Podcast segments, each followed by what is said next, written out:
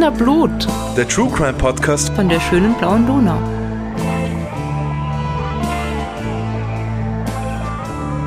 Hallo, da sind wir wieder, die Podcast-Posse mit Wiener Blut. Und die Podcast-Posse sind Rita. Bernhard. und Claudia. Hallo. Hallo. Hallo zusammen. Wir sind zurück aus unserer Sommerpause. Ihr habt uns hoffentlich vermisst. Wir haben das auch vermisst, oder, Claudia? Mhm. Ja, ja, ja. Und wie immer haben wir den Bernhard vermisst. Und deswegen ist er heute wieder zu Besuch. Kurze Stippvisite, sagt man, Kontrollbesuch, ja. Ja. Jo. Naja, also wir haben eine sehr schöne Sommerpause gehabt. Wir hoffen, ihr habt auch eine schöne Sommerpause gehabt von uns. und jetzt sind, wieder, wieder, sind wir wieder mit voller Kraft und vollem Elan da, um in den Herbst zu starten. Genau. Bereit für einen grauslichen Herbst. Yes. Ja.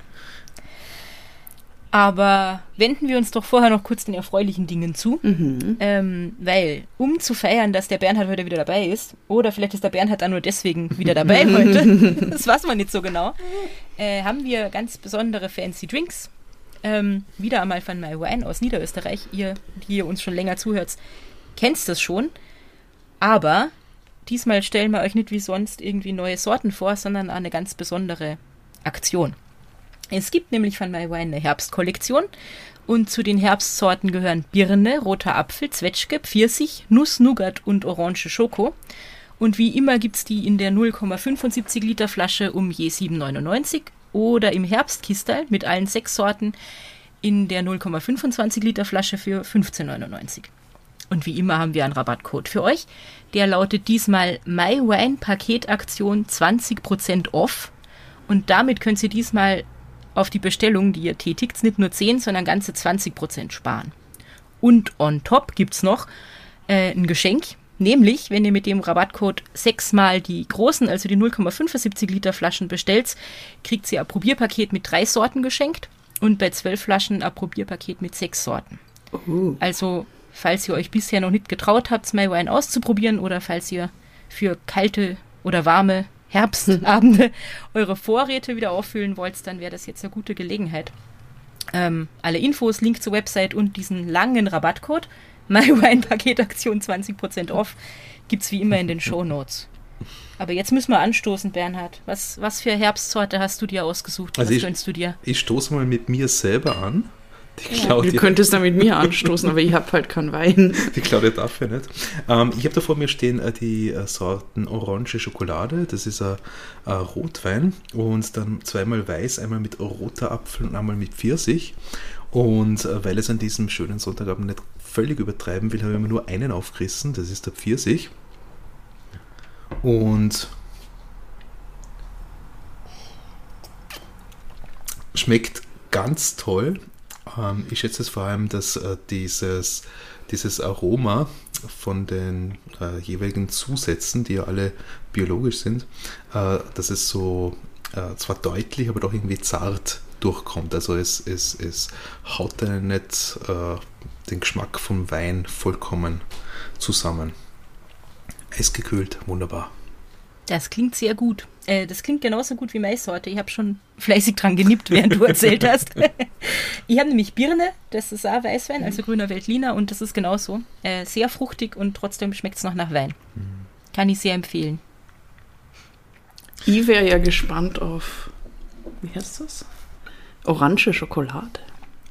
Aber ich darf nicht. Wir können auf Ich werde dran Seite riechen stellen. später.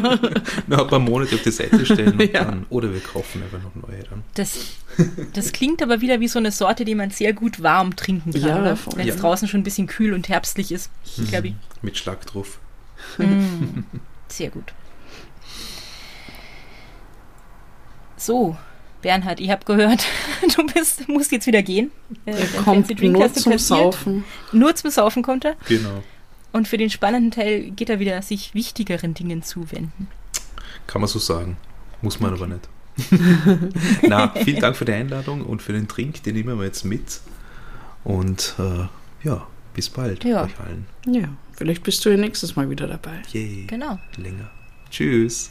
Tschüss. Baba. Und Claudia, wir machen da weiter, wo wir letztes Mal oder wo wir vor ein paar Wochen ähm, vor der Sommerpause aufgehört haben, Ja, genau. nämlich mit Auslandsfällen. Mhm. Urlaubsspecial. Ich schulde euch noch was aus dem Nachbarland. Oh yes. Und dieses Land ist die Schweiz. Die Schweiz. Jetzt fragt ihr euch vielleicht, warum die Schweiz? Ich bin ja immerhin nicht der Bernhard, der irgendwie wenigstens geografisch ein bisschen Bezug dazu hat. Erstens äh, hat die Claudia das beste Nachbarland für Fälle schon gepachtet, Italien. Und zweitens ähm, ist es halt leicht, Schweizer Fälle zu recherchieren, weil man findet viel auf Deutsch. Und drittens, und das ist eigentlich das Interessanteste dran ist, ähm, habe ich mir gedacht, ich weiß eigentlich nichts über Schweizer Verbrechen. Man kriegt voll viel mit, was in Deutschland passiert. In Slowenien und so passiert nicht so viel. Italien kriegt man irgendwie auch mit, Ungarn kriegt man irgendwie mit, aber aus der Schweiz hört man nichts, habe ich so das Gefühl, in den, in den Medien. Und auch von dem Fall, den ich heute mitgebracht habe, habe ich noch nie was gehört. Und deswegen habe ich mir gedacht, könnte das ja ganz interessant sein, mal zu gucken, was in der Schweiz eigentlich so los ist. Ja, ich mag die Schweiz. Die Schweiz ist lustig. Mhm. Aber niemand fährt dahin auf Urlaub, oder? Das Es kann, sich halt niemand, es kann sich halt niemand leisten. Ja, Ja, wirklich. vielleicht zum Campen, aber wahrscheinlich sind die Campingplätze auch teuer. Dabei wäre es eigentlich voll schön. Ich glaube, so Ja. Wandern in der Schweiz oder so ist schon ziemlich nice. Ja, ich war erst einmal in der Schweiz, in. Boah, wo war ich da? In Basel? Das war sehr nett, aber sehr teuer. Mhm. Ah, du warst mit der Arbeit einmal, gell? Ja. Kann mich erinnern. Aber ich würde gerne mal nach Zürich. Und nach Genf. Nach Genf, ja. Und der Bernhard mag Bern total gern. Mhm. Der war nämlich einmal mit seiner Arbeit. Das, das Tessin ist sicher auch sehr schön. Mhm. Da war Hannah Arendt in meinem Urlaub, habe ich letztens gelernt. Mhm. Ja, also die Schweiz ist, ist super. Und sie ist vor allem lustig, weil Schweizerdeutsch ist, ist Ja. das Beste. Und sie hat zwei meiner Grundnahrungsmittel, nämlich Käse und Schokolade. Aha. Also, kann man sich halt nicht leisten, aber schmeckt gut. sie hat das Käsefondue erfunden. Und ich glaube, das Ja. Raclette. Großartig. Ja, wir haben der Schweiz schon einiges zu verdanken. Mhm. Absolut. Aber bevor wir jetzt zu viel äh, über schöne Dinge reden, ich muss euch eine Triggerwarnung mitgeben für Oh. diesen Fall. Es wird um Gewalt an Kindern gehen und da um sexualisierte Gewalt an Kindern, was grauslich ist. Ähm, ich werde euch die, die Details zwar ersparen, weil die braucht kein Mensch, um sich vorzustellen, dass das furchtbar ist, aber trotzdem, wenn ihr das lieber nicht hören wollt, dann lasst die Folge besser aus. Wenn ihr aber über dieses Thema oder irgendwas anderes, was euch gerade belastet, mit jemandem sprechen wollt, dann gibt es ein paar Anlaufstellen, die wir euch ähm, nennen können. Nämlich für Österreich unter anderem das Kriseninterventionszentrum. Das findet ihr online auf kriseninterventionszentrum.at oder die Telefonseelsorge mit der Website telefonseelsorge.at und der Telefonnummer 142. In Deutschland gibt es auch die Telefonseelsorge mit der Website telefonseelsorge.de und der Telefonnummer 0800 112 0111. Und in der Schweiz, wo es ja heute hingeht, äh, gibt es den Verein Die Dargebotene Hand. Claudia bietet mir die Hand da. Danke. Immer. Und äh, den findet ihr im Internet unter 143.ch und 143 ist die Telefonnummer, die ihr aus der Schweiz anrufen könnt. Macht's das, wenn ihr reden wollt. Es donnert. Wir haben ein Gewitter im Hintergrund, Ein Sommergewitter. falls ihr was hört. Ja. Und da wieder den Ventilator, weil die ist immer noch schwül. ja, gut, dann kann es jetzt losgehen. Mhm. Und ähm, ich erzähle euch heute was über den angeblich, ich kann es nicht beurteilen, weil wie gesagt, man kriegt aus der Schweiz nichts mit, aber äh, an der bekanntesten Gefängnisinsassen, äh, den die Schweiz zu bieten hat, nämlich Werner Ferrari. Oh. Hast Ist das der richtige Name? das ist der richtige Name. Okay. Und hast du jemals was von Werner Na. Ferrari? Na, oder auch nicht. Ähm, Werner Ferrari wurde am 29. Dezember 1946 geboren und leider in nicht besonders glücklichen Umständen. Seine Mutter war nämlich erst 18, ähm, wo er geboren wurde, hat irgendwie gesagt, sie kann sich um das Kind nicht kümmern und hat ihn bei den Großeltern abgegeben, mehr oder weniger. Dann ist er bei seinen Großeltern aufgewachsen, da war er auch nicht lang, weil mit vier Jahren ist er ins Kinderheim gekommen. Und er hat dann seine ganze Kindheit und Jugend immer wieder in diversen Heimen verbracht. Er war ein sehr introvertiertes Kind anscheinend. Ähm, später hat ihn dann seine Mutter nochmal für kurze Zeit zu sich genommen, aus dem Heim raus. Und er wird das dann später als totalen Albtraum beschreiben. Ähm, er sagt dann, dass sein Stiefvater, mit dem sie da zusammengelebt hat, der hat ihn misshandelt und hat zum Beispiel seinen Kopf unter Wasser gedrückt. Ähm, und ja, der Werner kommt dann wieder in ein Heim. Man könnte denken, es ist dann besser als, als äh, in der Familie. Aber ähm, er sagt dann später, ah, in dem Heim hat man die Kinder ganz schlecht behandelt, wo er da hingekommen ist. Auf jeden Fall wurde bei ihm erzieherische Verwahrlosung festgestellt in diesem Heim. Also es hat sich halt offensichtlich niemand so richtig gut um ihn, um ihn gekümmert. Und ähm, er kriegt dann eine psychiatrische Diagnose, nämlich schizoide Persönlichkeitsstörung. Und jetzt fragt ihr euch vielleicht, was das genau bedeutet. Äh, schizoide Persönlichkeitsstörung zeichnet sich durch einen Rückzug aus zwischenmenschlichen Kontakten aus und ähm, Rückzug von, von allen Gefühlen. Ähm, das heißt, Menschen, die daran erkrankt sind, sind übermäßig irgendwie damit beschäftigt, sich selbst zu beobachten und in ihrer Fantasiewelt zu leben. Ähm, sind oft Einzelgänger und sehr in sich gekehrt und zurückhaltend. Und man sagt, dass die Betroffenen über begrenztes Vermögen verfügen, ähm, Gefühle auszudrücken oder zum Beispiel Freude zu zeigen. Und das äh, bei anderen irgendwie? Also Gefühle bei anderen zu erkennen? Ja, wahrscheinlich, da ja. wahrscheinlich das auch, ja. Mhm. Ähm, man sagt, dass sie neigen zu einer Spaltung der ganzheitlichen Funktion der Persönlichkeit. Das bedeutet, ähm, sie tendieren dazu, denken und fühlen komplett voneinander zu trennen. Mhm. Das heißt, man kann halt nicht rational Gefühle erfassen, also eh das, was, was du gerade irgendwie gesagt hast. Ähm, für Außenstehende wirkt es oft so, als hätten die Gedanken überhaupt keinen Zusammenhang. Also wenn die über ihre Gedanken sprechen oder ähm, haben halt nichts mit ihrem Verhalten oder ihren Gefühlen zu tun. Also wirklich so voneinander ab, abgespalten. Ähm, die Betroffenen wenden ihre Aufmerksamkeit verstärkt ihrer inneren Gedankenwelt zu. Das haben wir eh schon gehört. Sind sehr zurückgezogen. Mhm. Der Kontakt zur Außenwelt sowie zum eigenen Körper und zum Gefühlsleben ist unterbrochen, aber der Realitätsbezug bleibt erhalten und es treten keine Halluzinationen oder Wahnvorstellungen auf, wie zum Beispiel mhm. bei einer schizophrenen Psychose. Ja. Okay. Genau. Also das mal so vorausgeschickt ähm, und ungefähr so ist also der Werner Ferrari gestrickt. Mit 16 wird er wieder aus dem Erziehungsheim, in dem er da gerade gelebt hat, entlassen und äh, kommt dann wieder bei seiner Mutter unter. Warum auch immer, weil das ist ja offensichtlich keine gute Idee. Ja, dass, ja. Wahrscheinlich, weil halt niemand sonst ihn haben will. Genau. Das Großeltern sind vielleicht auch schon gestorben in der Zwischenzeit, das habe ich nicht herausgefunden. Und ähm, er musste natürlich irgendwie arbeiten, um seinen Lebensunterhalt äh, zu verdienen und, und nimmt dann diverse Jobs als Hilfsarbeiter an, wird aber meistens relativ schnell wieder entlassen, weil er nämlich immer äh, wieder ziemliche Scheiße baut. Also er legt Brände, er begeht Diebstähle. Ähm, und wird dann deswegen eigentlich ja wieder in ein Erziehungsheim eingewiesen, weil man halt sagt, okay, den muss man irgendwie unter Kontrolle kriegen und die Mutter schafft es anscheinend nicht. Aus diesem Erziehungsheim äh, reist er aber nach wenigen Monaten aus und begibt, begeht dann immer wieder kleinere Straftaten, also so kleinere Diebstähle oder sowas. Und das geht so weiter, bis er 19 ist. Mit 19 kommt er dann wieder in eine psychiatrische Klinik. Und dort wird er Gutachten erstellt und in diesem Gutachten ähm, wird davor gewarnt, dass der Werner äh, recht gefährliche Tendenzen entwickeln könnte und dass er wahrscheinlich eine pädophile Neigung hat und Sexualverbrechen begehen könnte. Boah, krass. Ja. Also krass, dass jemand da wirklich sich darauf festlegt, zu sagen, okay, das könnte passieren in der Zukunft. Mhm. Ja. Das ist ja schon eine sehr ähm, deutliche Warnung. Es war eine sehr deutliche Warnung, genau, dass da eine, eine Gefahr vor ihm ausgeht von ihm ausgeht. Aber trotzdem äh, wurde er dann nach 20 Monaten aus der Klinik wieder entlassen. Und dann bleibt es eigentlich erstmal eine Zeit lang ruhig um ihn. Also vielleicht ging es ihm besser, er hat sich irgendwie gesettelt, vielleicht hat er eine, eine, gute Therapie oder die richtigen Medikamente bekommen, was auch immer. Auf jeden Fall wird es dann ein bisschen ruhiger um den, um den Werner. Doch im August 1971, und da ist er dann 25 Jahre alt, ähm, entführt er auf am Dorffest den zehnjährigen Daniel und überredet ihn irgendwie, mhm. dass er da, also es ist wie so ein Kirchtag so ein bisschen, ähm, und überredet ihn, dass er doch mit ihm mitspazieren soll. Der macht es halt da irgendwie.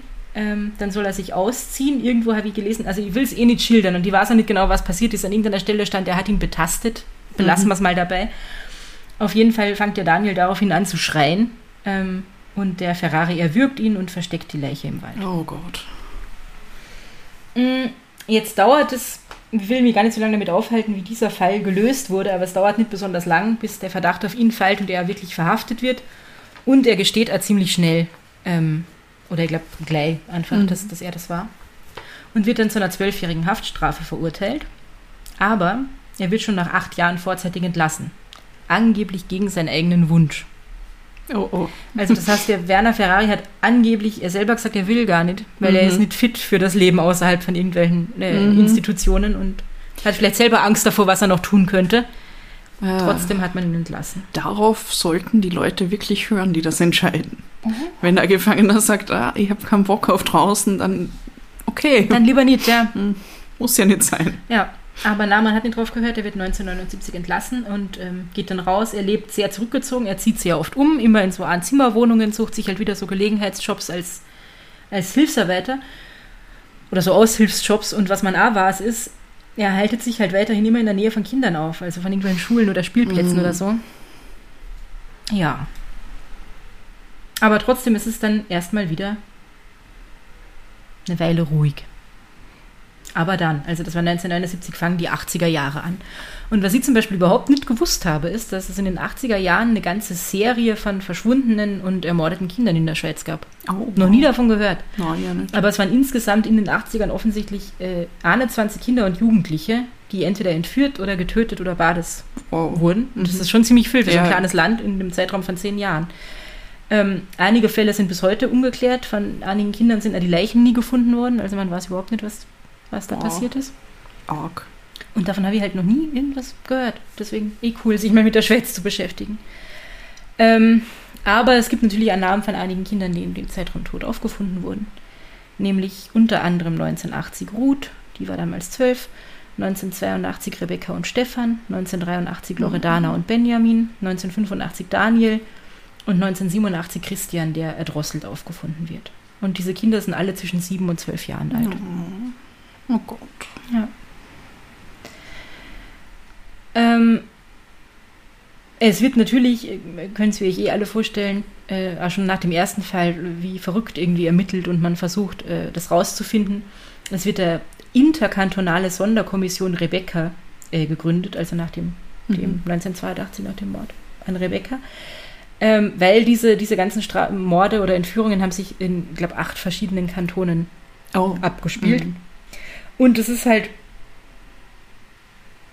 ähm, habe ich in einem, in einem Interview mit einem damaligen Ermittler gehört, es ist halt überhaupt nicht üblich gewesen, dass man zwischen den Kantonen irgendwie ermittelt und dass man, also dass man sich da abspricht und so. Das war irgendwie neu, dass es so eine interkantonale Sonderkommission Hm. gibt. Und natürlich, nachdem so viele Dinge passiert sind, vermutet man dann irgendwann, ah, okay, das könnte ein und derselbe Täter sein, Serientäter, der dahinter steckt. Ähm, obwohl es also diese Sonderkommission gibt, gibt's, es gibt keine zentralen Datenbanken, das gab es damals ja äh, mehr oder weniger noch nirgends. Es gibt auch noch keine DNA-Analysen, aber wenn es die schon gegeben hätte, gab es sehr wenige Spuren an diesen Tat- und Fundorten. Also da hat jemand mitgedacht, was er so hinterlässt und so. Ähm, und tatsächlich ruft man dann das FBI zu Hilfe aus der Schweiz, weil die halt doch schon ein bisschen weiter sind, was so Mhm. Spurenanalyse und so ergibt und Profiling und so Zeug. Aber na, ah, das bringt äh, sie nicht wirklich weiter. Ähm, es gibt einen Aufruf in der Sendung Aktenzeichen XY. Ich glaube, ähm, hm, ich glaube, es war wegen Stefan, also eh dem, der 1982 ermordet wurde. Ich bin immer sicher, einer von diesen Jungs auf jeden Fall. Ähm, gibt es diese Aktenzeichen XY-Sendung und man erhofft sich halt da, dass es irgendwelche Hinweise auf den Täter gibt, dass irgendwer beobachtet hat, wie, wie wer mit diesem Kind weg, weggegangen ist oder so. Aber na, es Wow. tut sich, es tut sich nicht, nicht wirklich was. Es gibt dann eine sogenannte schwarze Liste mit Namen von irgendwelchen Verdächtigen drauf und da landet dann wohl irgendwann der Werner Ferrari drauf, weil er ja einschlägig vorbestraft ist irgendwie. Aber es gibt da keine, keine Hinweise, die da in seine Richtung äh, deuten würden. Genau. Und jetzt machen wir einen Sprung. Also die, das letzte, also der letzte, das letzte Opfer ist äh, Christian 1987, der der erdrosselt aufgefunden wurde. Und jetzt machen wir einen Sprung ins Jahr 1989. Es ist Samstag, der 26. August. Und das ist ein Dorffest irgendwo in der Schweiz. Und bei diesem Dorffest ist auch die neunjährige Fabienne mit ihren Eltern. Logisch, weil wenn in meinem Dorf ein Fest ist, geht er natürlich auch hin. Hm. Und äh, die Eltern gehen irgendwo hin, wollen da was essen. Die Fabienne sagt, sie will mit ihrer Freundin irgendwie zum Autodrom gehen oder so. Und, und die zwei Mädels spazieren dahin. Und wo sie dann zurück zu den Eltern wollen, kommt ein Mann mit Schnauzbart und Brille und der fragt sie, wo sie hinwollen und sagt dann, ja, er kann sie ja dahin begleiten, weil es ist ja verwirrend auf diesem Rummelplatz sozusagen. Und ja, die nehmen dieses Angebot sozusagen an, die zwei kleinen Mädels. Und unterwegs sagt er dann aber irgendwann zu der Freundin von der Fabienne, sie soll doch da warten, er wird ein Stück mit der Fabienne allein weitergehen. Ah, Und die Freundin wartet dann, weil was soll sie ja machen als Neunjährige, wenn Mm. irgendein Erwachsener zu ihr sagt, sie soll da warten. Und dieser Mann geht mit der Fabienne aus dem Dorf und vom Fest weg. Und einen Tag später wird ihr lebloser, nackter Körper am Waldrand gefunden. Fabienne war äh, erwürgt worden. Ah, das ist so schlimm. Ja. Also das ist so ein Albtraum, irgendwie zu wissen, okay, du bist als, als Mutter oder Vater auf diesem Fest und natürlich erlaubst du deinem neunjährigen Mädel, dass sie mit ihrer Freundin da irgendwo woanders hingeht, Mhm. weil es ist ja ein Dorffest. Du kennst wahrscheinlich alle Leute, die da sind. Na, sicher. Und, boah. Ich habe immer dran denken müssen, also es ist, glaube ich, ein relativ kleines Dorf war und ähm, jetzt nicht so groß wie der Villacher Kirchtag, sagen wir mal, aber wir Ja. waren zum Beispiel in den Ferien früher immer bei meiner Oma und da war halt auch immer Dorfkirchtag. Und ich bin da immer mit den Nachbarskindern von ihr rumgezogen und kein Schwein hat geschaut, wo wir den ganzen ja. Abend sind, weil man kennt jeden, wir kennen dort alles, ja. Ja. weil man ist sie dort haben und so. Ähm, natürlich hat meine Oma nicht die ganze Zeit geschaut, wo wir sind. Wir sind halt ab und zu gekommen, wenn wir Hunger hatten, was trinken wollten oder Ja, mehr Geld genau, gebraucht haben und genau, das ja. war's. Ja, ja nach dem Villacher Kirchtag würde ich nicht zu meiner Neunjährigen sagen, geh mal alleine hin. Na, Das na, eh ist nicht. was ganz anderes. Ja. Aber, aber ja. Aber ich glaube, in, dem, in der Größenordnung war Ja, das eben ja. nicht. Genau. Und äh, sie haben eine Dokumentation unter anderem, das werdet ihr bei meinen Quellen erfahren, äh, mir angeschaut, wo die, die Eltern von Fabienne relativ viel zu Wort äh, kommen. Und da hat, ähm, das ist nur so ein Detail am Rande, die Mutter aber erzählt, sie hat dann später das Gefühl gehabt, dass die Fabienne hätte selber so eine Vorahnung gehabt, weil sie hat ein paar Tage vorher einen Totenkopf gezeichnet. Und im Nachhinein Okay. sagt sie halt, das ist wie so ein Omen, dass irgendwas Schlimmes Mhm. passieren wird. Ja. Oder Und- sie hat einfach einen toten Kopf gezeigt. Wahrscheinlich, aber was du dir alles überlegst dann hinterher, Ja, ne? was ja. du vielleicht schon hättest irgendwie, wo du raus, was Ja. hättest erkennen können, was anders machen müssen, Mhm. keine Ahnung. Ja, oder vielleicht die damit irgendwie unbewusst beruhigen, dass du sagst, okay, es war schon so vorbestimmt. Oder so, ja. Keine Ahnung. Ist ja. voll interessant, dass die Eltern von Fabienne sind immer noch, oder ich glaube, die Dokumentation ist von 2007 und da waren sie noch zusammen, was ja oft genug Mhm. nicht so ist, wenn ein Kind stirbt. Und das sagen sie war, dass sie eigentlich nie psychologische Hilfe in Anspruch genommen haben, weil sie halt äh, irgendwie der Meinung waren, sie müssen mit diesem Schicksalsschlag selber fertig werden, weil ihnen da eh niemand helfen kann, der nicht in der gleichen Situation ist, irgendwie so. Hm. Auf jeden Fall äh, gibt es natürlich auch in dem Fall wieder ein Großaufgebot der Polizei, die nach diesem Täter sucht, ähm, nachdem die Fabienne ermordet wurde. Und das Gute ist halt, dass diese Freundin, die mit der Fabienne unterwegs war, diesen Mann relativ gut beschreiben kann. Also Schnauzbart, Brille und sonst noch diverse Details. Und diese Beschreibung passt ziemlich gut auf Werner Ferrari. Jetzt wissen wir schon, er hat eine einschlägige kriminelle Vergangenheit und er wohnt zu dem Zeitpunkt da irgendwo in der Nähe, weil er ist ja relativ viel äh, immer umgezogen. Und deswegen gerät er sehr schnell ins Visier der Ermittler. Und schon vier Tage nach dem Mord an Fabienne äh, wird Werner Ferrari dann verhaftet. Ähm, die Vernehmungen laufen zunächst sehr schleppend. Er ist, und das passt auch ganz gut zu seiner Diagnose, sehr in sich gekehrt, sehr introvertiert. Er will eigentlich gar nichts sagen. Ähm, mit der Zeit immer ein bisschen mehr und er fängt dann an, die Protokolle von seinen Aussagen mit unterschiedlichen Namen zu unterschreiben. Manchmal mit Werner, manchmal mit Marco. Aha. Und äh, der Chefermittler, der ihn da verhört hat, der wird dann sagen, ja, also der Werner sozusagen, wenn er da mit Werner unterschrieben hat, der hat halt wirklich nichts gesagt, war sehr introvertiert, hat alles abgestritten. Und der Marco hat aber Fragen bereitwillig irgendwie beantwortet und, und Mhm. Auskunft gegeben. Nach und nach kommt es jetzt also zu mehreren Geständnissen von Werner slash Marco und er gibt die Morde an Daniel, Benjamin, Christian und Fabienne zu. Okay. Und Daniel ist aber nicht der Daniel, für den er schon. Nein, nicht der Daniel. ein neuer Daniel. Genau, ein neuer ja, Daniel. Okay. Nicht der Daniel von 1971, sondern der Daniel Mhm. von 1985. Ah, ja. Also er gibt zu Daniel von 1985, ähm, Benjamin von 19, 1983 und Christian von 1987 und Fabienne von 1989. Also vier Kinder. Vier Kinder, das gibt er zu. Und 1994 kommt es dann zum ersten Prozess gegen Werner Ferrari. Warum erster Prozess? Der musste abgebrochen werden, weil am ersten Prozesstag hat Werner Ferrari alle Geständnisse widerrufen. Und hat dann gesagt, er hat nie ein Kind angerührt. Ähm, er ist unter Druck gesetzt worden, dass er irgendwie, dass er irgendwie gestehen, gestehen soll und so weiter und so fort. Also Verhandl der Prozess wird abgebrochen, es wird wieder ein Gutachten erstellt und äh, man kommt dann zu dem Schluss, dass die Geständnisse ziemlich sicher nicht erfunden waren. Er hat auch Dinge gesagt, die kann er sonst gar nicht wissen irgendwie. Ähm, also zum Beispiel Details über die Fundorte, die nur der Täter ähm, kennen kann. Er hat die Polizisten zu den Tatorten geführt und er konnte auf den Meter genauer angeben, wo die Leichen äh, gelegen sind Mhm. und so. Wie soll er das können? Ja. Ähm, und deswegen, weil eben dieses Gutachten er sagt, naja, es ist nicht, er ist nicht unter Druck gesetzt und gezwungen worden äh, zu gestehen, findet dann ein halbes Jahr später ein zweiter Prozess statt. Und der ist aber nicht nur in diesen vier Fällen angeklagt, wo er ursprünglich gestanden hat, sondern auch noch in einem fünften Fall, nämlich im Fall von Ruth, die Mhm. 1980 ähm, ermordet wurde. Und das hat er aber von Anfang an bestritten und bestreitet er immer noch, dass Oh, er damit was zu okay. tun hatte. Weil er, das finde ich auch interessant, weil er seine Geständnisse widerrufen hatte, dürfen die zwar vor Gericht noch verwendet werden, aber nur als Indizien. Mhm. Und abgesehen davon gibt es halt auch nicht besonders viele Beweise. Also haben wir eh schon gesagt, es gibt wenig Spuren an den Tat- und Fundorten und so. Das heißt, die Beweislage ist ziemlich dünn. Ähm, und auch während dem Prozess kriegt man aus dem Ferrari, also man kriegt ganz seltsame Antworten von ihm, sehr ausweichend und sehr fast als wäre es irgendwie verschlüsselt oder so. Er sagt zum Beispiel, so wie ich mich kenne, habe ich so keine Kinder umgebracht. Aha.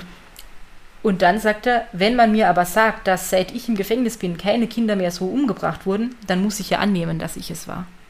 Mhm. Also so als Er ist sich selber nicht er ist sicher. sich selber nicht sicher, als hätte er diese zwei Persönlichkeiten irgendwie, Marco Mhm. und Werner, und der eine war es davon und der andere war es vielleicht nichts davon, oder? Mhm. Also irgendwie ganz, ganz kryptische Dinge sagt er da.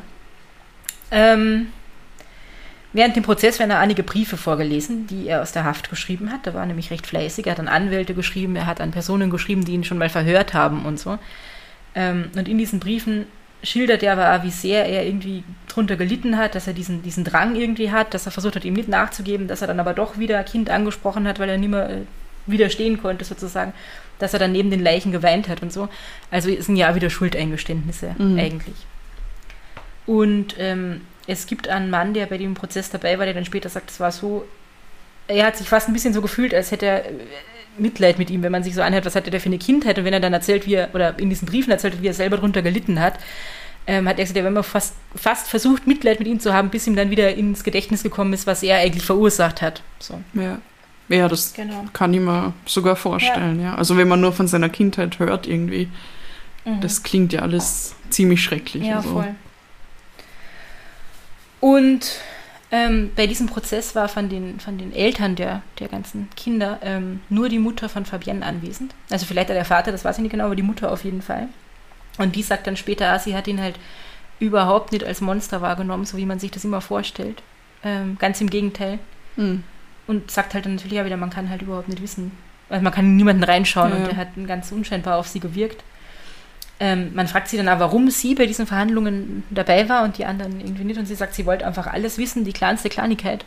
Und dazu muss man halt auch wissen, dass Opfer und Angehörige ähm, von oder Angehörige von den Opfern damals in der Schweiz eigentlich überhaupt nicht juristisch unterstützt worden sind, also auch nicht als Nebenkläger irgendwie in Erscheinung äh, getreten sind.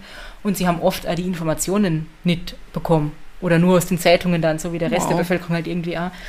Mm, Und erst später gab es dann das Opferhilfegesetz und damit hat sich die Situation dann wesentlich geändert. Aber das war für sie halt ein Grund, warum sie da dabei sein wollte, damit sie wirklich alle Infos immer sofort aus erster Hand hat. Mhm. Ja, das Genau. ist nachvollziehbar, auch wenn es wahrscheinlich das Schwerste ist, was man, Ja. was man tun kann. Genau. Ähm, das Erstaunliche ist, wenn man sich jetzt überlegt, dass es nicht so viele Beweise gab und dass er ja irgendwie gesagt hat, also seine ganzen Geständnisse widerrufen hat, dass die, der Prozess hat nur zwei Tage gedauert. Und nach zwei Tagen ist Werner Ferrari für schuldig befunden und zu einer lebenslänglichen Gefängnisstrafe verurteilt worden. Und zwar in fünf Fällen. Also auch für den Mord an Ruth, äh, den er ja im Gegensatz zu den anderen überhaupt nie zugegeben hat, sondern immer ganz vehement Mhm. bestritten hat. Effizient. Zwei Tage. Zwei Tage, richtig schnell. Ja, kostet auch Geld, so Ja. Prozess in der Schweiz. Die Schweiz halt. Genau. Aber damit ist jetzt natürlich noch nicht zu Ende, weil das wäre ja ein kurzes, kurzer Ausflug gewesen. Ähm, ich erzähle euch jetzt nämlich noch ein bisschen was über die Ruth. Die Ruth war ja angeblich sein erstes Opfer und das erste Opfer in dieser Mordserie, die dann in den 80er Jahren in der Schweiz angefangen hat. Sie war damals zwölf Jahre alt, das habe ich eh schon gesagt. Und sie war im Mai auf dem Heimweg äh, von der Schule mit ihrem Fahrrad und ist durch einen Wald gefahren und aber nicht nach Hause gekommen. Und äh, die Eltern haben sich sofort totale Sorgen gemacht, weil sie halt sagen, das ist überhaupt nicht äh, typisch für die Ruth, dass sie ja nur eine halbe Stunde zu spät kommt und so ist noch nie passiert. Und ähm, deswegen machen sie sich gleich selber auf die Suche, ob sie vielleicht irgendwo mit dem Fahrrad gestürzt ist oder Mhm. was auch immer. Unterwegs äh, sieht der Vater einen Mann auf einem Moped, wo er sich erstmal nichts denkt dabei, den er aber später identifizieren wird, als Werner Ferrari. Und äh, kurz darauf findet er dann seine Tochter Ruth ermordet und mit einem alten Teppich bedeckt. Oh. Ähm, sie ist mit einer Socke erstickt worden Mhm. und hatte Bissspuren auf der Brust. oh Gott. Und das ist so furchtbar, dass er, es ist so furchtbar, dass der Vater sie selber gefunden hat Mhm. und halt so kurze Zeit später schon irgendwie, weil man denkt sich das ja überhaupt nicht. Man geht halt mal los und denkt, wahrscheinlich ist das Fahrrad irgendwo kaputt oder sie hat sich irgendwo verquatscht Ja. oder was auch immer. Ja. Ja, man denkt noch gar nicht in irgendeine Richtung, Mhm. die jetzt in, an, an irgendwas Gefährliches Man geht so. einfach mal schauen, was los ist und Und macht sich vielleicht darauf gefasst, dass man mit ihr schimpft, weil sie so lange rumgetrödelt hat oder so. Ja. Ähm, ein großes Rätsel, also natürlich wird dann sofort die Polizei eingeschaltet und so, muss ich ja nicht extra dazu sagen. Und dann ist es aber ein großes Rätsel, wie Ruth überhaupt zu diesem Tatort gekommen ist oder was da überhaupt passiert ist, weil Es gab keine Kampfspuren, es gab auch keine Schleifspuren, dass sie da irgendwo hingezerrt worden wäre. Schaut aus, als wäre sie da einfach freiwillig mit dem Fahrrad hingefahren. Ähm, und deswegen geht man davon aus, dass der Täter sie wahrscheinlich mit einem Trick irgendwie tiefer in den Wald gelockt hat oder sie halt bedroht hat, sodass sie halt irgendwie tut, was, was er ihr sagt. Aber beides scheint den Eltern total unglaubwürdig, weil sie halt sagen, die Ruth wäre nie mit irgendjemandem Fremden mitgegangen und im Gegensatz zu diesen anderen Kindern, also sie war ja ein bisschen älter als die anderen, sie war die älteste mhm. von, von diesen Kindern. Und die waren wohl irgendwie viel eher gutgläubig und zutraulich und die Eltern sagen halt, die Ruth war total selbstbewusst und die hätte es die hätte es einfach nicht gemacht und sie können sich das nicht, nicht vorstellen. Und, ähm, und dann ist es auch noch so, dass der Mord eigentlich nicht dem typischen Vorgehen von Werner Ferrari entspricht. Weil sowohl 1971, also der erste Daniel, der ihm zum Opfer gefallen ist, als auch bei den Morden in den 80ern, hat er die Kinder auf Dorffesten angesprochen und dort halt irgendwie überredet, dass sie mit ihm irgendwo hingehen oder ihnen gesagt, er bringt sie dorthin, wo sie mhm. hinwollen, begleitet sie. Und ähm, den Benjamin, das ist die Ausnahme, den hat er nicht auf dem Fest, auf einem Fest angesprochen, sondern den hat er unterwegs irgendwo gesehen und ihm angeboten, ihn im Auto mitzunehmen. Aber er hat sich nie irgendwo an einem einsamen Ort, so wie in diesem Waldstück, auf die Lauer gelegt und halt gewartet, dass da irgendein Kind vorbeikommt. Also es schaut ihm überhaupt nicht ähnlich, sagen Menschen, die an dieser Theorie festhalten, dass er es nicht war. Also es gibt und, und gab immer schon einige Zweifel, ob er wirklich der Täter war. Es gibt äh, immer noch Zweifel, ob er ähm, der Mörder von Fabienne ist, weil, sie, weil es gibt halt Leute, die sagen, naja, er war halt eigentlich viel mehr an Jungs interessiert, warum sollten da jetzt Mädchen dabei sein und so. Aber äh, auf jeden Fall gibt es im Fall von der Ruth wirklich von allen Seiten irgendwie Zweifel und, und Widersprüche. Mhm. Und aber, aber das Mädchen, also die Freundin von Fabienne hat ihn ja die identifiziert. Hat ihn, die hat ihn identifiziert, also ja, die hat ihn ganz gut beschreiben können. Deswegen ist das, glaube ich, ja nicht so ja. im Vordergrund. Es gibt halt Leute, die das irgendwie in Frage stellen, aber da gibt es halt wirklich viele Sachen, mhm. die, die, die seltsam sind. Und ein paar Monate, also das war ja im Mai, ein bisschen später im Sommer, erhält der Vater von Ruth anonym Fotos zugeschickt. Und da steht irgendwie der Hinweis dabei, dass der Mann auf den Fotos könnte der Täter sein. Oh. Und der Mann auf diesen Fotos schaut Werner Ferrari ja wirklich zum Verwechseln ähnlich. Er ist es aber nicht. Hm. Aber das wird sich erst viel später herausstellen. Die Polizei geht nämlich diesen Fotos erstmal gar nicht nach. Die denken, sie haben eh schon genug gegen den Ferrari in der Hand und, und können ihn da einfach ja. mit. Ja, aber darum geht es ja nicht. Es geht ja darum, wer Ruth umgebracht hat. Ja, es geht ja darum, seinen Job ordentlich zu machen. Ja, ja, ja sicher. Nur weil der jetzt weg ist. Ja, das ist vor, vor allem, wenn es jemand anders war, dann sollte man das genau. auf jeden Fall wissen. Es dauert aber 23 Jahre, bis man diesem Hinweis irgendwie nochmal mehr nachgeht. Wow. Ähm, unter anderem auch aufgrund der Bemühungen von einem Journalisten, nämlich Peter Hohlenstein. Der hat nämlich ein Buch über Werner Ferrari geschrieben, das heißt Der Unfassbare. Und äh, dazu hat er halt natürlich äh, super viel recherchiert und dann mit den Eltern der Opfer Kontakt aufgenommen, unter anderem mit den Eltern von Ruth. Und bei einem von diesen Gesprächen zeigt der Vater ihm dann diese Fotos und erzählt das nochmal. Das hat er wahrscheinlich, mhm. wahrscheinlich hat er da nicht mehr viel drüber nachgedacht. Keine Ahnung, was alles in dem Kopf vorgeht, wenn sowas passiert, aber da auf jeden Fall. Ja, und ich meine, wenn du, wenn du dann siehst, okay, die Polizei interessiert sich ja. nicht dafür, dann hm. denkst du wahrscheinlich, ja, ja, wird irgendein Scherz gewesen sein oder so. Und er hat ja dann, als er hat ja so einen Mann auf einem, auf einem Moped gesehen im Wald, wo er noch gesucht hat und ähm, er hat dann den Werner Ferrari gesehen und das war für ihn ja irgendwie eindeutig, okay, der ist das. Er hat ihn dann als Werner Ferrari identifiziert. Ähm, aber jetzt, wo der, der Peter Hohlenstein mit ihm reden will, holt er auf jeden Fall diese Fotos wieder raus. Und der Peter Hohlenstein beschließt dann, dass er diese Fotos veröffentlichen wird. Jedoch ohne die Person, die da drauf ist, sondern nur mit dem Haus, das da im Hintergrund ist. Also man sieht auf diesen Fotos einen Mann, der irgendwie so Gartenarbeiten vor einem Haus macht. Und der veröffentlicht dann nur diese Fotos von diesem Haus. Und tatsächlich äh, melden sich schon am nächsten Tag Menschen bei ihm. Nämlich einmal ein Mann, der äh, sagt, ja, das, das Haus steht in seiner Nachbarschaft und der Schwager von dem Mann, der damals in diesem Haus gewohnt hat. Und natürlich geht der äh, Peter Hollenstein dann diesen, diesen Spuren irgendwie nach und äh, findet aber heraus, dass dieser Schwager, der da also damals gewohnt hat, äh, sich 1983 das Leben genommen hat. Also der mhm. ist schon tot. Gibt aber Leute, die sagen, ja, aber der hat sich nach dem Tod von der Ruth Eser seltsam äh, benommen und es gibt da irgendwie einen rätselhaften Abschiedsbrief, wo Dinge drinstehen, die könnten oh. darauf hindeuten und so weiter und so fort. Aber der lebt nicht mehr jetzt ist die Polizei aber endlich auch wieder aktiv und man lässt diese Leiche exhumieren, um sein Gebiss mit den Bissspuren auf der Leiche von ah, zu vergleichen. Ja, genau. Ich also, habe mir gerade gedacht, warum um Gottes Willen ja, lassen wir seine Leiche exhumieren? Naja, es gibt halt, also es gibt das macht Sinn. Fotos von diesen Gebissspuren und das Gebiss von dieser Leiche ist ja noch ganz gut erhalten irgendwie. Ähm, und dann gibt es irgendwie so ein abgefahrenes 3D-Verfahren, wo man das simulieren mhm. kann und so. Und auch die Zähne von Werner Ferrari werden jetzt nochmal untersucht und mit diesen Bissspuren verglichen. Das hätte man halt auch schon vorher machen Ja, können. das ist noch nicht passiert. Dafür hätten sie die Leiche nicht gebraucht. Ach, Ähm, und man stellt relativ schnell fest, dass der Werner Ferrari was ganz Eindeutiges vorzuweisen hat, nämlich nur drei statt vier, statt vier Schneidezähnen unten. Und damit wird eigentlich relativ schnell klar, der Werner Ferrari kann diese Bissspuren gar nicht verursacht haben. mhm. Der Tote hingegen mit hoher Wahrscheinlichkeit schon. okay. Aber da kann man jetzt halt nichts mehr machen. Erstens ist er tot. Zweitens wäre das, glaube ich, auch schon verjährt gewesen. Ja, was? Ja. Aber es war ein Mord. Ja, aber trotzdem. Ich habe das dann nicht mehr genau nachgelesen. Aber aber ja, es ist mir kann ohne sein. Scheiß, es ist mir irgendwann zu komplex geworden, was wann in der Mhm. Schweiz verjähren kann und was nicht. Aber ich glaube, es wäre verjährt gewesen, wenn er noch gelebt hätte. Aber der Werner Ferrari strengt jetzt natürlich einen Revisionsprozess an. Erstens äh, um der Gerechtigkeit willen, weil wenn er sie nicht umgebracht hat, hat er sie nicht umgebracht. Ja. Ähm, weil was man sich natürlich normalerweise von einem, von einem Revisionsprozess verspricht, ist ja, dass man freigesprochen wird, aber das war es ja, dass das wahrscheinlich, dass das für ihn nicht so sein wird, wenn er noch in vier anderen äh, Fällen schuldig gesprochen wurde.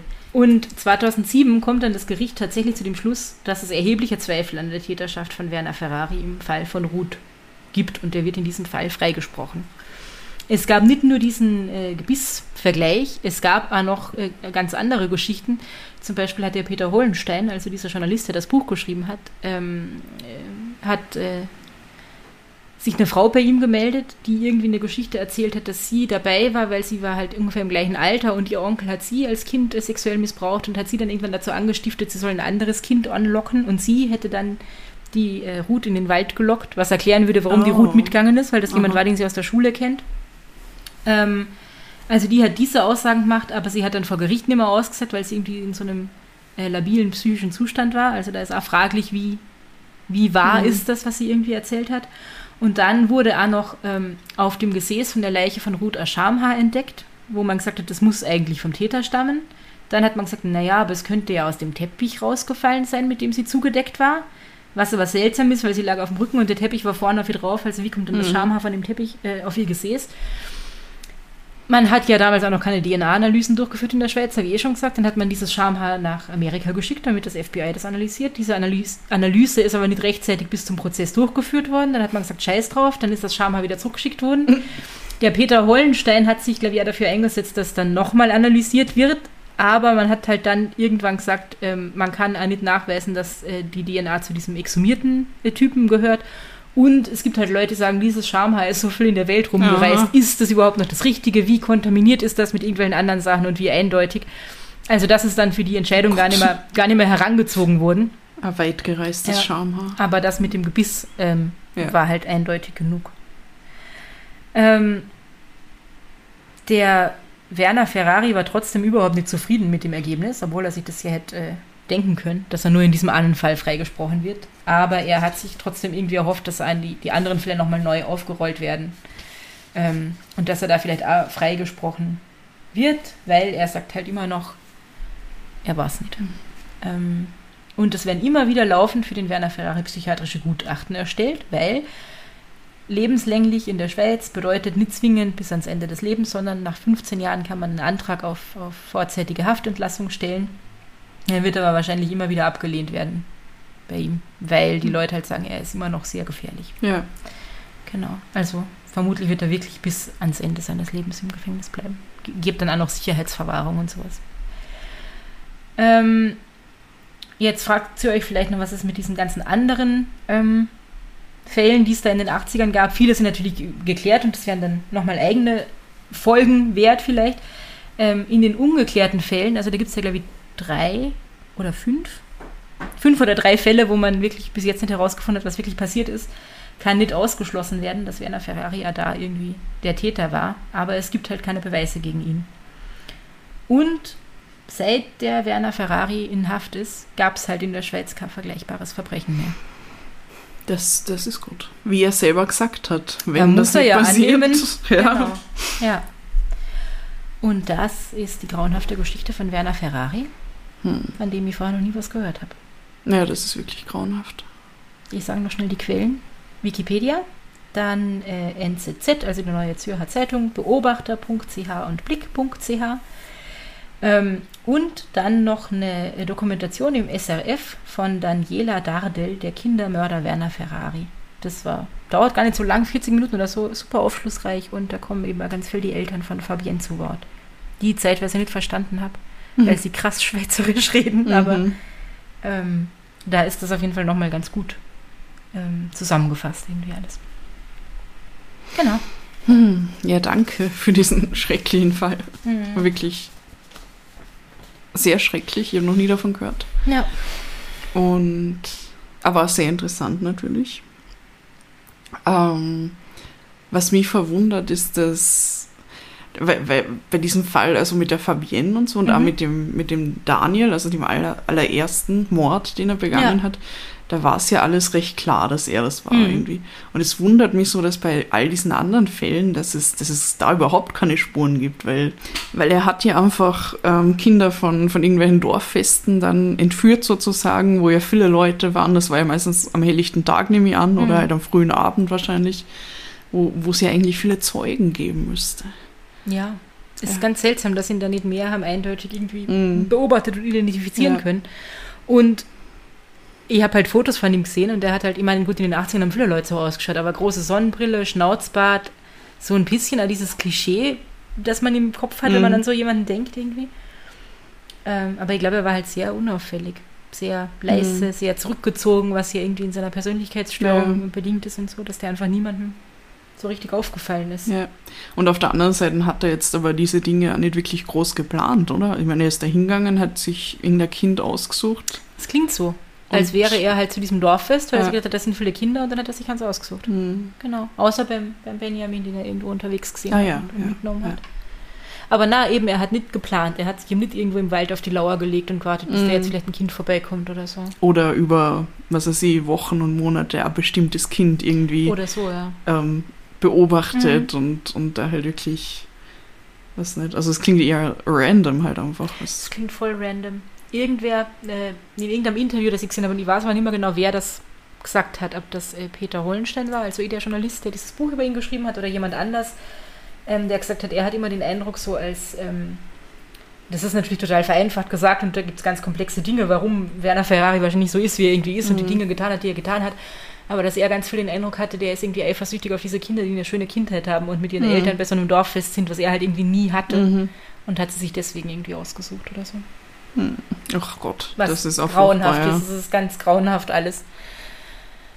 Es ist ein grauenhafter Fall. Ja, ja. Aber äh, umso mehr, also ich habe es halt wirklich äh, spannend gefunden, weil ich mir gedacht habe, warum habe ich davon noch nie was gehört? Das, was in den 80ern in der Schweiz los war, weil in Deutschland weiß man das ja mhm. ungefähr, was so passiert ist. Ja, so. in Deutschland gibt es ja einige Fälle, die da, also so Entführungen mhm. von Kindern oder Morde an Kindern, ja. wo man die Täter bis heute nicht kennt und so. Und stimmt, ja, da weiß man alle von. Also da, die kennt Kriegt man, man zumindest in mit, Österreich hat man mal so gehört. ungefähr. Ja. ja. aber ich habe das Gefühl, die Schweiz taucht halt in den Medien ja. bei uns irgendwie nie auf. In Vorarlberg vielleicht schon, das muss der Bernhard uns ja, erzählen. Ja, vermutlich. Ich glaube, da ist es anders. Aber wir sind halt schon so weit weg. Genau. Ja. Aber ja, sehr interessanter Einblick. Aber sehr traurig. Irgendwas hm. wollte ich noch sagen. Und es ist halt, es ist, es ist halt so schwierig, weil er ist offensichtlich psychisch krank. Also, mhm. und es hat ja schon diese Warnung gegeben, bevor er überhaupt jemals gemordet hat, dass das so kommen wird. Ja. Was ich auch arg finde. Also, das, das muss schon sehr offensichtlich gewesen sein, glaube ich, dass äh, ein Psychiater oder Psychiaterin sich zu sowas dann ähm, durchringt mhm. dann, weil damit stempelst du jemanden ja ab. Und echt sagt, die Gefahr ist so groß, ja. dass das passieren wird. Und er muss ja selber gemerkt haben, dass mit ihm was nicht stimmt, weil er wollte ja nicht entlassen werden. Ja, nach genau, seiner ersten genau, Tat. Ja. Ähm, also einfach ein wirklich hochgradig kranker Mensch. Ja, aber halt mit, also steht ja in dieser Diagnose mhm. mit Realitätsbezug. Ja, das, das ist die andere Seite, ja, der halt dann aber trotzdem genau gewusst hat, was er tut und was das für Konsequenzen hat. Voll. Ja. Ja. Ja.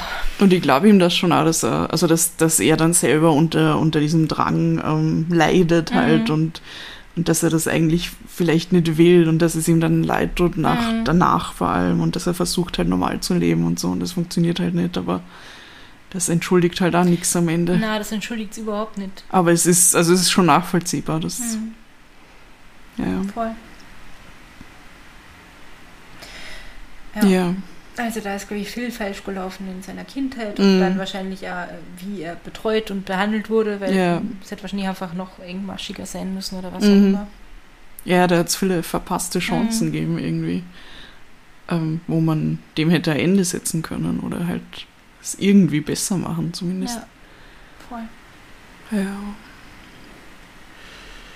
Ja, und das mit, mit ähm, also der Fall von, von Ruth ist halt, das ist auch nochmal total arg, finde ich, dass die Polizei dann so ist, so, ja, ja, wir haben eh schon genug Beweise.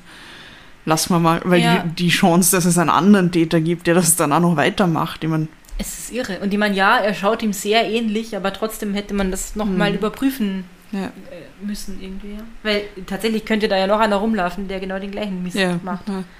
Und man weiß es halt jetzt, glaube ich, auch nicht mit, mit hundertprozentiger Sicherheit, ob es jetzt dieser exhumierte Mhm. Mensch war oder nicht, aber ähm, sein Gebiss schaut zumindest danach aus. Ja, also ich meine, dass man schon mal sagen kann, okay, es war nicht Werner Ferrari anhand von dem Gebiss, okay, ja, das, das macht ja Sinn, weil er es ja selber immer bestritten Ja. hat. Und warum sollte er andere Morde zugeben, aber den immer bestreiten? Mhm. Also Voll. davon hat er ja irgendwie nichts. Es ändert ja am Strafmaß an nichts. Es Ja, ist ja nicht ja. höher oder niedriger wegen am Mord mehr oder weniger in dem Mhm. Fall. Ja. Aber ich glaube, woran kein Zweifel besteht, ist, dass er diese anderen Kinder ermordet hat, wenn er die Polizei teilweise direkt zu Tatorten irgendwo im Wald geführt hat. Ich meine, Mhm. Ja. da kann er sein Geständnis widerrufen, so oft er will, Mhm. aber das. Ich weiß ja nicht, ob er vielleicht schlecht beraten war mit seinem Pflichtverteidiger, den er bekommen hat. Das war nämlich angeblich ein ganz unerfahrener Scheidungsanwalt, also jemand, der überhaupt keine Ahnung von, Ja, eh. von dem hatte, was da los ist und ob der ihm einfach Mhm. Schlechte Tipps gab, wie er sich Mhm. verhalten soll und ihm Hoffnung gemacht hat, dass Widerrufen jetzt noch irgendwas bringt oder so. Ja. Keine Ahnung. Ja, aber also für die, für die Eltern ist es halt auch noch einmal total schlimm irgendwie, wenn, wenn der Täter dann gesteht, dann wieder widerruft, dann Ja, wieder sagt, ja, das hat er gemacht, aber das nicht. Und also diese ganzen Spielchen da irgendwie, Hm. Das, das zermürbt dann, glaube ich, noch einmal. Voll, und das muss ja für die Eltern von Ruth total schlimm gewesen sein, das Ja. nochmal aufzurollen. Aber dann denke ich mir, am Ende hat es ihnen vielleicht auch geholfen, dass nochmal jemand mit ihnen darüber redet, also dieser Journalist, Mhm. und dass jemand diesem Hinweis nochmal nachgeht und echt motiviert ist, die Wahrheit rauszufinden. Ja. Und er sagt halt von sich selber, also ihm ist dann natürlich im Zuge äh, von seinem Buch, das er dann veröffentlicht hat, vorgeworfen worden, er ist irgendwie wie der Verteidiger von Werner Ferrari und versucht den irgendwie Mhm. zu schützen. Ähm, und er gesagt, darum geht es ihm überhaupt nicht, weil er- denkt halt da, dass der diese anderen Morde begangen hat. Ihm ging es vielmehr darum, die Wahrheit für die Eltern Ja. rauszufinden. ja, das ist ja, Ja. eine schöne Sache, also, Mhm, dass sich wenigstens irgendwer dann für sie interessiert. genau. Ja, und vor allem so lange Zeit später, wo Mhm. eigentlich sonst wahrscheinlich niemand mehr sich dafür interessiert. Ja. So. Und wer hat dem Vater dieses Foto geschickt? Ja, das ist eine interessante Frage. K könnte zum Beispiel, wenn es dieses Mädchen wirklich gab, wo diese Frau dann erzählt Mhm. hat, ihr Onkel könnte aus der Richtung sein, könnte er irgendein Bekannter von diesem exhumierten Mann Ja. sein. Man weiß es nicht. ja, Ja. Ja, Arg. nächstes Mal gibt es vielleicht wieder was weniger Grausliches. gut. Was Schönes Historisches, was nicht so Ja. ein bisschen weit weg ist. Vielleicht schauen wir noch mal was aus dem Peter Wahl nach oder Peter so. Wahl, yes. Ja, Passt. Ja, dann. dann, dann Was haben wir noch? Kanäle haben Kanäle haben wir. wir? Also Instagram, wir, ja. Podcast Possi Vienna. Oder unsere schöne Website www.podcastpossi.at, damit der Bernhard einmal wieder was zu tun hat, Mhm. wenn sich da was tut. Und das Possiphon. Ja. Und wir sind schon wieder vollkommen unvorbereitet auf diesen Moment. Wir sind, der Bernhard hat uns so lang so verwöhnt und dann Ja. einfach im Stich gelassen. Ja. Ja. Ähm, die Nummer des Possiphons, an das ihr WhatsApp, Signal, Telegram Nachrichten schicken könnt. Videos, Fotos, Sprachnachrichten, was ihr wollt. Claudia und Bernhard, die dieses Telefon in ihrem Haus haben, werden da irgendwann darauf antworten, Ja. wenn sie nicht gerade krank oder im Urlaub oder total gestresst oder sonst was Mhm. sind. Ihr versteht das bestimmt eh. Es kommt irgendwann eine Antwort. Und die Nummer dafür ist 0043 für Österreich 677 634 662 63. Ruft uns nicht an. Nein, also abheben wird sicher keiner. Das ist, Das Handy sehe ich immer lautlos, oder? ja. Ja. Gut. ja, dann. Bis zum nächsten Mal. Mhm. Habt's euch lieb und habt's uns gern. Bye bye. Bye.